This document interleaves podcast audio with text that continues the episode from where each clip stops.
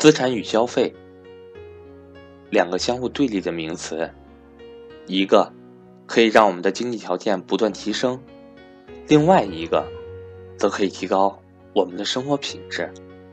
相信每个人努力奋斗的目的，都是为了达到上面的结果。可是大家有没有想过，什么是资产？什么又是消费？到底应该怎么处理资产和消费的关系呢？让我们来听听赵正宝老师对于资产和消费的理解。我是格局商学院班主任韩登海。格局商学院在三月十二号有安排专门针对理财小白的投资理财初级班课程，欢迎想学习的小伙伴找我报名咨询。我的手机和微信为幺三八。幺零三二六四四二，产人群非常基础的一个投资理财的概念。什么是资产？什么是消费？这个问题我在每次给学员讲课的时候，我都发现很多人其实还是没有搞明白什么是资产，什么是消费。很多学员让我做家庭资产配置的建议的时候，我都让他们稍微整理整理你的家庭资产的目前是怎么配置的。我发现很多学员把他家的车还有租不出去的房子都放到他资产里面，这是一个普遍现象。我就问他，我说：“哎，你的车为什么要放在资产里呢？”他说：“老师，我的车花几十万买的呀，它当然有价值了，对不对？它当然是我的资产了。”我说：“不对，车肯定是有价值的，但它不一定是你的资产。为什么呢？这里从我的一个比较经典的故事给大家讲起。二零零六年的时候啊，有一天我去这个外面买冰棍儿。”一般嘛，我都买一块钱的冰棍儿。那一天特殊，夏天嘛，八月份，我就嘴馋了，是吧？我就看到一一根这个两块钱的冰棍儿。买完以后呢，可能是个什么雪人什么的，或者是什么火炬什么的吧，就是当时的比较好的冰棍儿哈。买完以后呢，我就回去了。回去我开着电脑，边看新闻边吃这根冰棍儿。哎，突然有条新闻就吸引我了，哎，说今天中国国航上市。哎，我就无意间打开我的这个股票账户，打开股票软件啊，一看，当时我就愣住了。啊，国航上市当天股票是多少钱呢？一块九毛八，而且可以买，就一块九毛八，你想买可以买。我当时手里拿着这根冰棍，看着这个眼前的块九毛八的国航的股票，我就愣住了，我真的是愣了有一分钟。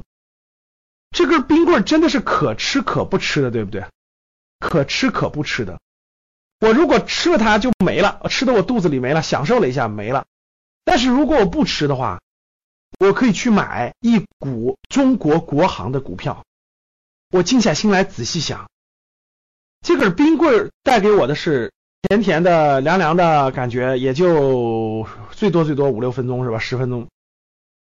我买的一股国航是什么概念呢？中国最大的航空公司，国际航线那么多，成百上千的飞行员，多么难培养啊！全国精挑细选的空姐。全国这么多人出国，这么多人旅游，这么多人出行要做的这个东西，国际航空公司，我拥有的它一点点，这两种都是花两块钱可以获得的，当时我就很震撼。结果不到一年之后，国航的股票涨到了二十九块钱，将近三十块钱，哇，我好震惊啊！这个过程对我的震撼是最大的。我那个冰棍吃了没了，但是国航的那个股票能涨到二十九块钱，从不到两块钱涨到二十九块钱，十多倍。哎呀，我那个悔恨呐！我说我这冰棍吃它干嘛呀？是吧？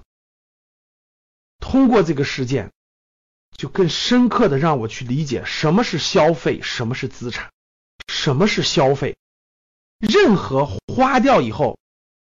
哎，你可以享受到它的价值，享受到它的服务，享受到等等等等，它给产这个产品带来的这种，但是没有后续的，它无法给你带来增值，无法给你带来更多的现金流，这都是消费。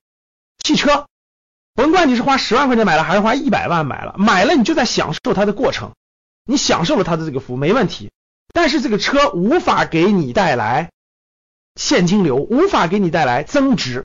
比如说你一百万买的，第二年变成两百万了，no 不可能，对不对？汽车它不可能增值。比如说你购买的某项服务用完就没有了，它不可能给你带来价值的增值或者给你带来现金流，这就是消费。什么是资产呢？资产能给你带来稳定的现金流，或者是资产的升值，这两条。比如说，我们买了一套房子，我们把它出租出去了，每年可以带来这个租金的收入，这就是现金流，这就是资产。甭管它资产给你带来的租金是高还是低，它只要能带来，它就是资产。比如说买了一套房子，根本租不出去，比如说你买在了四五线城市，根本就没有人租，那它就不是资产，它无法带来现金流。这里面很多人问到了，那老师，那我自己住的房产算不算资产呢？其实大家看，你自己住的房产算不算资产？这个房子算不算资产，跟你自己住不住没有关系，跟他有能不能升值，能不能带来现金流有关系。说的再简单，就是跟位置有关。这个房子，你举个例子，你住在北京的这个城市的核心区，你自己住没有出租，它是不是是不是资产？它当然是资产。你随时把它租出去都能租出去，就你想要现金流，随时都可以带来现金流，这就是资产。虽然你没有租，但它就是资产，它不停的在升值。它未来老了以后，你你搬的这个山清水秀的小地方去住了，这个地方可以租出去，可以给你带来现金流，它就是资产。换句话说，就是当下就能给你带来现金流，或者完全具备带来现金流的潜质，只是你没有让它兑现，这也是资产。这句话相对于什么呢？相对于你自己住一个农村的宅基地的房子，但其实这个房子它根本就租不出去，它你未来不住了，它也租不出去，这就不是资产。大家听懂了吗？所以资产呢？它包含了现在可以带来现金流，或者它具备带来现金流的能力，只是你没有把它呈现出来。你没有去租房子，你用了，你享受了你自己房子，这个是也是资产。所以资产最大的特点，各位就是它有带来现金流的这个，随时都可以带来现金流这个能力。比如说一些房产，比如说好公司的股权，茅台十六年的时间涨了八十倍，十六年上市了，到二零一七年涨了八十倍，各位，这是不是好的资产？当然是好的资产。第一，每年有分红，或者隔一段时间就有分红。第二，它不断在增值当中，它不断的增值，不断的增值，这就是好的资产。